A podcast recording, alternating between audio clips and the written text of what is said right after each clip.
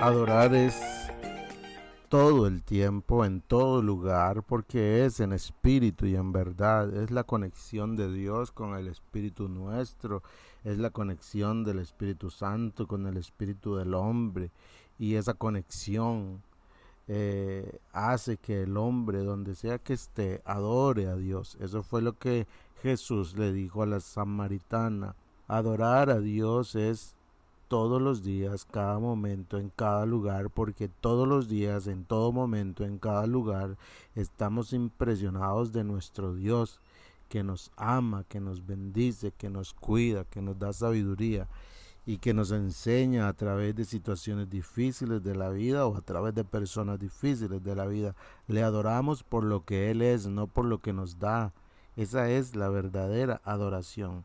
Cuando Satanás tentó a Jesús, y le dijo que, que lo adorara, la respuesta de Jesús fue la siguiente. Vete, Satanás, porque escrito está, al Señor tu Dios adorarás y a Él solo servirás. Mateo 4:10. Ponga atención a esto, al Señor tu Dios adorarás y a Él solo servirás.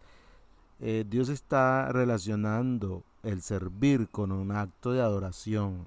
Ahora, cuando yo leo un texto como este, y lo comparo con lo que llamamos servir a Dios y la gente se la pasa metida en la iglesia, eh, en lo que llamamos iglesia, sirviendo a Dios, eh, yo me pregunto, eh, ¿por qué solo estamos sirviendo a Dios en un lugar específico?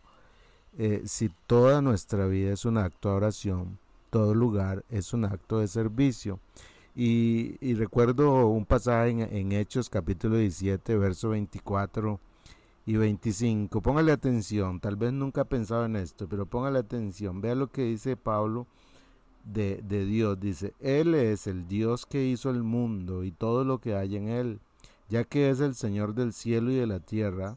No vive en templos hechos por hombres, y las manos humanas no pueden servirlo, porque Él no tiene ninguna necesidad él es quien da vida y aliento a todo y satisface cada necesidad. No, nota lo que dice el apóstol. Está describiendo a Dios y está diciendo que el Dios al que nosotros adoramos no necesita nada de nosotros. Él lo da todo. Él nos da todo. Él creó las naciones de la tierra y no hay nadie, no hay nadie que pueda hacer algo por Él.